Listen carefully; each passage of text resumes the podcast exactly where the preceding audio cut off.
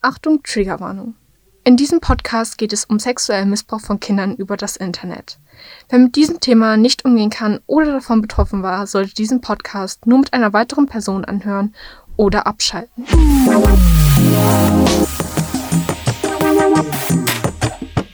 Salon 5.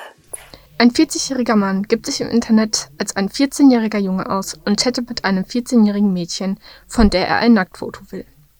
Das ist Cybergrooming, sexueller Missbrauch von Kindern im Internet. Ich bin Salon 5 Reporterin Melina und in diesem Kurzerklär-Podcast reden wir über das Thema Cybergrooming. Ich habe mich über das Thema informiert und mir auch noch einen Experten dazu geholt, und zwar Benjamin Gorgs vom Landeskriminalamt in NRW.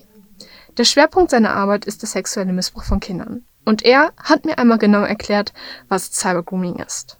Konkret bedeutet das, dass äh, Internet primär, deswegen das Wort Cyber, ähm, Kinder angesprochen werden ähm, mit einer ganz äh, klaren sexualisierten Zielrichtung. Das kann ähm, mit einem ganz normalen Gespräch anfangen, ne, auf irgendwelchen einschlägigen Chatportalen. Man gibt sich als Kind aus, man chattet mit dem Kind, versucht die Interessen herauszufinden, ähm, vielleicht über einen langen Zeitraum, versucht ein Treffen ähm, zu forcieren um äh, den tatsächlichen physischen sexuellen Missbrauch zu begehen. Manche Täter wollen aber nur ihre Befriedigung aus der reinen Chat-Situation ziehen. Und somit kommt es nicht zu einem echten Treffen. Und die Kinder werden über das Internet sexuell missbraucht.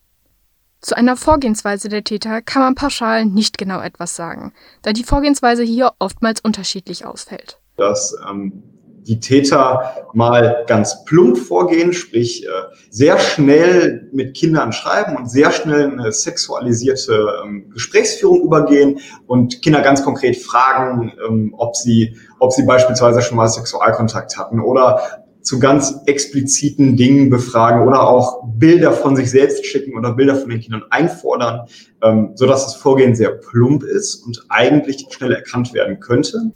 Zu einem Täterprofil kann Benjamin Gorg sich nur sehr allgemein ausdrücken.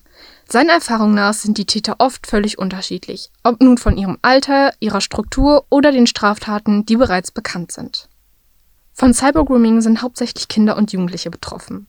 Benjamin Gorg sagt, dass die Täter gezielten Kontakt zu den Kindern suchen und das auch aus dem Grund, weil einige der Täter eine pädosexuelle Neigung haben und der Kontakt mit Kindern somit genau das ist, was sie anspricht. Kinder und Jugendliche sind meist noch naiv und somit leichter zu manipulieren. Aber gibt es auch eine Möglichkeit, die Täter zu erkennen und wie kann man sich davor schützen? Ja, im Endeffekt äh, kann man den Täter daran erkennen, wenn er schnell sexualisierten Kontakt aufbaut. Und man muss halt sich grundsätzlich klar machen, dass derjenige, mit dem man im Internet schreibt, nicht zwangsläufig der ist, für den er sich ausgibt. Also es ist dem Internet quasi immanent, dass Menschen unter Pseudonymen arbeiten, unter verschiedenen, also ein verschiedenes Alter vorgeben, als auch ein verschieden, unterschiedliches Geschlecht vorgeben, ähm, als sie wirklich sind. Sprich, man darf darauf einfach schlichtweg nicht vertrauen. Das finde ich ganz wichtig, das mal zu platzieren. Man kann die Täter eigentlich nur daran erkennen, wenn sie plump vorgehen. Heißt, wenn sie schon früh über sexuelle Dinge sprechen oder generell sexualisierten Kontakt zu den Kindern aufbauen und nach einer expliziten Sexualerfahrung fragen oder Bilder einfordern. Fragen wie Kannst du mal ein Foto schicken? Oder was hast du gerade an? sind dabei klassische Fragen von Leuten, die Cybergrooming betreiben. Aber auch um sich vor Cybergrooming zu schützen, gibt es ein paar Möglichkeiten. Zuerst einmal sollte man sich darüber bewusst sein, dass man im Internet nicht weiß, mit wem man im Kontakt ist. Man sollte nicht so viel über sich preisgeben, zum Beispiel keine Bilder von sich posten, nicht seinen echten Namen verwenden, nicht das echte Alter angeben oder Ortsangaben machen und einfach generell nichts angeben, was etwas über einen persönlich preisgibt. Aber auch Eltern können dazu beitragen, dass ihre Kinder keine Opfer von Cybergrooming werden. Ganz wichtig ist dabei, dass die Eltern ihren Kindern Medienkompetenz beibringen. Sprich, achte darauf, wo du dich im Internet befindest und mit wem du sprichst. Sobald Alarmsignale kommen, wie die Aufforderung von Versenden von Bildern oder sexuellen Nachrichten, sollte man den Kontakt sofort abbrechen und sich jemandem anvertrauen. Ähm, wenn Kinder erkennen, dass sie äh, Opfer oder wenn Eltern erkennen, dass sie Opfer des äh, sexuellen Missbrauchs werden, sprich des Cybergroomings, ähm, können sie Anzeige erstatten. Und das können Sie an jeder Kreispolizeibehörde, in der, in der nächstgelegenen Dienststelle machen oder über die Internetwache der Polizei NRW. Ähm, es gibt äh, ein Online-Portal, dort können äh, Strafanzeigen relativ unkompliziert und äh, groß, ohne große Hemmnisse ähm, erstattet werden. Ne, da gibt man seine Personaldaten ein, gibt den Sachverhalt ein und hat somit eine Anzeige erstattet.